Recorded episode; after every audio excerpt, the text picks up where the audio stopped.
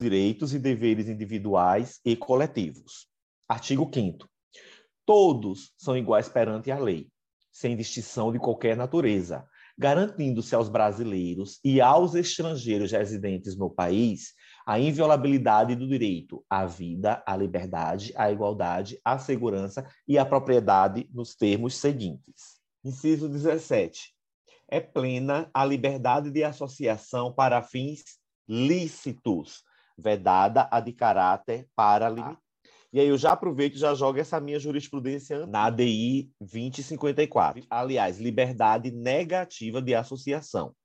Sua existência, nos termos constitucionais anteriores, como corolário da liberdade positiva de associação, e seu alcance e inteligência na Constituição, quando se cuide de entidade destinada a viabilizar a gestão coletiva de arrecadação e distribuição de direitos autorais e conexos, cuja forma e organização se remeteram à lei.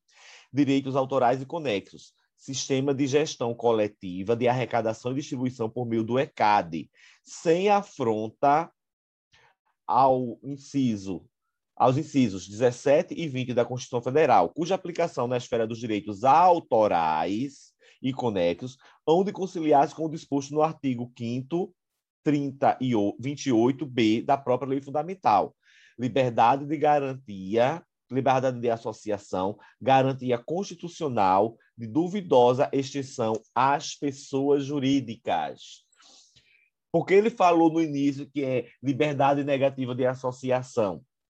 Exatamente porque a lei, a Constituição, ela não abrange essa liberdade de associação às pessoas jurídicas. Associação que não fosse constituída pelo poder público e que organizada sob os princípios da hierarquia e disciplina fizesse uso de armas para alcance de interesses próprios.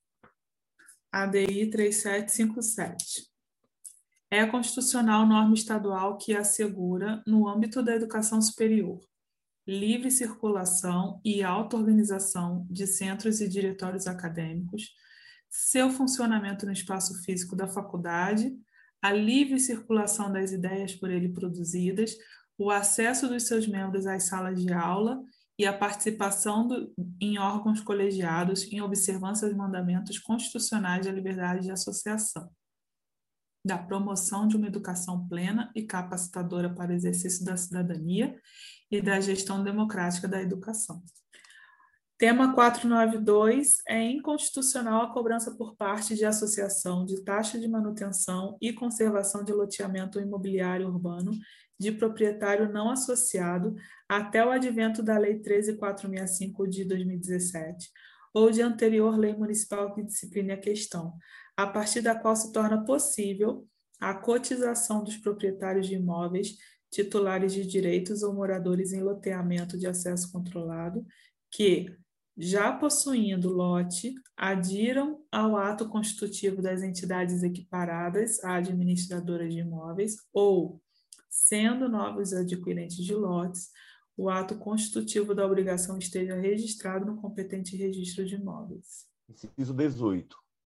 A criação de associações e, na forma da lei, a de cooperativas, independem de autorização, sendo vedada a interferência estatal em seu funcionamento. 19. As associações só poderão ser compulsoriamente dissolvidas ou ter suas atividades suspensas por decisão judicial, exigindo-se, no primeiro caso, entenda-se, dissolução compulsória, o trânsito em julgado. Prestar atenção para não confundir, né? Para ter atividade suspensa, só decisão judicial. Para ser dissolvida, decisão judicial transitada em julgado. Eu tenho uma questão aqui que é do MPT de 2013. As entidades sindicais só poderão ser compulsoriamente dissolvidas ou ter suas atividades suspensas por decisão judicial, exigindo-se, no primeiro caso, o trânsito em julgado. Onde foi que eu errei? Eu levei ao pé da letra e não interpretei que a entidade sindical também é uma associação. A entidade sindical é uma associação qualificada. Por quê? Porque ela tem um objetivo específico que é a representação da categoria, né? Negociação coletiva. Então, ela além de ter o registro na, no registro civil de pessoa jurídica, também tem o registro no Ministério, antigamente do Trabalho, agora da Economia. Né? Então, com o registro no civil de pessoa jurídica, ela ganha personalidade jurídica, pode ter um CNPJ. Mas para funcionar como sindicato, ela precisa também ter esse registro no Ministério da Economia em razão da unicidade sindical também. Eu faltava essa palavrinha que eu tinha esquecido, que a entidade sindical é uma associação qualificada. Inciso 20. Ninguém poderá ser compelido a associar-se ou a permanecer associado. E aqui é exatamente a liberdade de associação plena. Na dimensão positiva e negativa, né? Positiva, se associar, e negativa, permanecer associado. A, a, a jurisprudência do STF é bem antigazinha, de 2009, mas ela diz exatamente isso, Maria. Ó. O artigo 2 inciso 4, alíneas A, B e C da Lei 10779 de 2003, filiação à colônia de pescadores para habilitação ao seguro-desemprego. Viola os princípios constitucionais da liberdade de associação, artigo 5 inciso 20, e liberdade sindical, artigo 8 inciso 5, ambos em sua dimensão negativa, a norma legal que condiciona, ainda que indiretamente, o recebimento do benefício do seguro-desemprego à filiação de, do interessado à colônia de pescadores da sua região. Ora, a partir do momento em que a norma exige que ele esteja afiliado para poder se habilitar, né, ela está exatamente ferindo a liberdade de associação em sua dimensão negativa, como você disse, que é ele não poder se desassociar. Inciso 21. As entidades associativas, quando expressamente autorizadas, têm legitimidade para representar seus filiados judicial ou extrajudicialmente. E aqui, para nunca errar a questão, eu botei a ANAJUSTRA, que é a Associação é, dos Servidores da Justiça do Trabalho, a OJUSTRA 2, que é a Associação dos Oficiais de Justiça aqui de São Paulo, e a ANPT, que é a Associação Nacional do Ministério Público do Trabalho. Isso, aí aqui o professor Vitor Cruz comenta aqui, trata-se da chamada representação processual, que pode ser judicial ou extrajudicial, para tal a necessidade de expressa autorização do associado. Súmula 629 do STF, a impetração de mandado de segurança coletivo por entidade de classe em favor dos associados independe de autorização destes.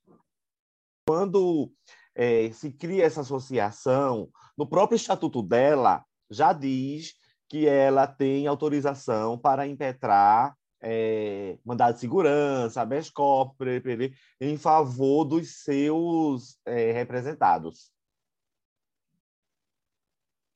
Ou melhor, dos associados, né? Inciso 22. É garantido o direito de propriedade. 23. A propriedade atenderá à sua função social. 24. A lei estabelecerá o procedimento para a desapropriação por necessidade ou utilidade pública ou por interesse social, mediante justa e prévia indenização em dinheiro ressalvados os casos previstos nesta Constituição. 25. No caso de iminente perigo público, a autoridade competente poderá usar de propriedade particular assegurada ao proprietário indenização ulterior, se houver dano. 26. A pequena propriedade rural, assim definida em lei, desde que trabalhada pela família, não será objeto de penhora para pagamento de débitos decorrentes de sua atividade produtiva, dispondo a lei sobre os meios de financiar o seu desenvolvimento. O Vitor Cruz fala aqui dos quatro tipos de desapropriação e, pelo que eu li aqui, é, seria bom fazer uma tabela, né? Porque cada uma tem suas especificidades. Mas tem aqui uma dica bem interessante que aplica-se a tudo. Não confunda a competência privativa para legislar sobre desapropriação com a competência para promover a desapropriação. Para promovê-la, caberá à União, Estado, Distrito Federal ou município, na desapropriação ordinária, ao município na desapropriação extraordinária de imóvel urbano e à União na desapropriação extraordinária de imóvel rural. E isso aí, Maria, só a gente lembrar. Ora, o município ele está precisando construir um hospital ou ampliar o hospital que já existe. Vai precisar desapropriar a casa da Maria, que é colada. Pode, pode. A União, o, o Estado está precisando construir uma rodovia ou alargar a rodovia que já existe para virar mão dupla, mão quádrupla, mão sextupla. Tem várias casas que estão ali. O Estado pode desapropriar? Pode. Agora, para ele desapropriar, ele tem que se submeter à lei de desapropriação que foi editada pela União. A súmula 652 do STF não contraria a Constituição, artigo 15, parágrafo 1 do Decreto-Lei 3365 de 41, que é a Lei da Desapropriação por Utilidade Pública. Súmula 618, na desapropriação direta ou indireta, a taxa dos juros compensatórios é de 12% ao ano. Tema 961 é impenhorável a pequena propriedade rural familiar constituída de mais de um terreno, desde que contínuos e com área total inferior a quatro módulos fiscais do município de localização. 27. Aos autores pertence o direito exclusivo de utilização, publicação ou reprodução de suas obras, transmissível aos herdeiros pelo tempo que a lei fixar. Vitor Cruz comenta aqui que é um privilégio vitalício e ainda vai poder ser transmitido aos herdeiros, mas só pelo tempo que a lei fixar. Após esse tempo cairá em domínio público. Inciso 28. São assegurados nos termos da lei a a proteção às participações individuais em obras coletivas e a reprodução da imagem ou voz humanas, inclusive nas atividades esportivas. B. O direito de fiscalização do aproveitamento econômico das obras que criarem ou de que participarem aos criadores, aos intérpretes e às respectivas representações sindicais e associativas. Um tema interessante que é a, são as ADIs 5062 e 5065, informativo 845 desse assunto, que ele diz assim, ó, o tribunal assentou que a Constituição garante direito exclusivo do autor à utilização, à publicação ou à reprodução de suas obras. Constituição Federal de 88, artigo 5º, inciso 27. Entretanto, a proteção da propriedade intelectual, sobretudo dos direitos autorais, teria suas particularidades. Em primeiro lugar, a titularidade determinada da obra seria, em geral, em geral compartilhada pelos diversos indivíduos que participaram de sua criação. Em segundo lugar, a ausência de suporte físico para determinar o domínio intelectual criaria dificuldades de monitoramento da utilização da obra, principalmente na sua execução pública. Essas duas particularidades tornariam o mercado de obras intelectuais refém dos elevados custos de transação. A Corte anotou que a maior transparência de gestão coletiva dos direitos autorais, na forma proposta pela norma impugnada, consubstanciaria a finalidade legítima, segundo a ordem constitucional, na medida em que buscaria eliminar o viés rentista do sistema anterior. Com isso, promoveria de forma imediata os interesses tanto dos titulares dos direitos autorais quanto de usuários e, de forma imediata, bens jurídicos socialmente relevantes ligados à propriedade intelectual, como a educação e o entretenimento, o acesso à cultura e à informação. Isso é o seguinte, Maria, não sei se tu conseguisse compreender. Realmente, se é uma obra é, é, intelectual, mas assim, de informática, como você vai controlar isso? é muito difícil, porque, por exemplo, eu posso comprar um livro em formato PDF e passar para Maria, e Maria passar para José, e José passar para Antônio, e Antônio passar por etc. Né? E eu tenho outro aqui, informativo 789 do STF. Em obras bibliográficas, literárias ou audiovisual, é inexigível o consentimento da pessoa biografada, sendo igualmente desnecessária a autorização de pessoas retratadas como coadjuvante de seus familiares, no caso ou em caso de pessoas falecidas ou ausentes. Inciso 29. A lei assegurará aos autores de eventos industriais privilégio temporário para sua utilização, bem como proteção às criações industriais, à propriedade das marcas, aos nomes de empresas e a outros signos distintivos, tendo em vista o interesse social e o desenvolvimento tecnológico e econômico do país.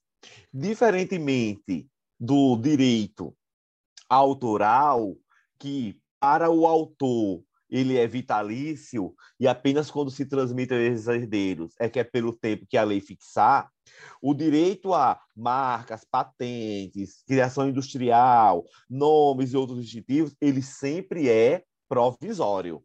Porque tem que levar em consideração o interesse social e o desenvolvimento tecnológico e econômico do país. A DI 5529 é inconstitucional o parágrafo único do artigo 40 da Lei 9279 de 96, segundo o qual os prazos de vigência de patentes e de modelos de utilidade podem ser prorrogados na hipótese de o Instituto Nacional de Propriedade Industrial, INPI, estar impedido de proceder ao exame de mérito do pedido, por pendência judicial comprovada ou por motivo de força maior.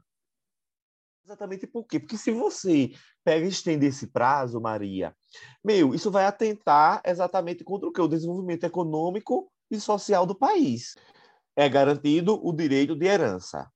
31. A sucessão de bens estrangeiros situados no país será regulada pela lei brasileira em benefício do cônjuge ou dos filhos brasileiros, sempre que não lhes seja mais favorável a lei pessoal do decujus. Inciso 31. 32. O Estado promoverá, na forma da lei, a defesa do consumidor. CT, artigo 48. A Constituição ordenou que o Congresso elaborasse o Código de Defesa do Consumidor dentro de 120 dias após a promulgação da Constituição. Além do CDC, outras leis se enquadram em defesa do consumidor, como Estatuto do Torcedor e Lei de Infrações à Ordem Econômica. Inciso 33 todos têm direito a receber dos órgãos públicos informações de seu interesse particular ou do interesse coletivo ou geral, que serão prestadas no prazo da lei, sob pena de responsabilidade, ressalvadas aquelas cujo sigilo seja imprescindível à segurança da sociedade e do Estado. Então, aqui, interessante, todos podem? Podem, mas se seja seu interesse particular ou interesse coletivo ou geral. Né? E aí sim vai ser prestada no prazo da lei, sob pena de responsabilidade. E se não for prestada no prazo da lei, o que é que cabe, Maria?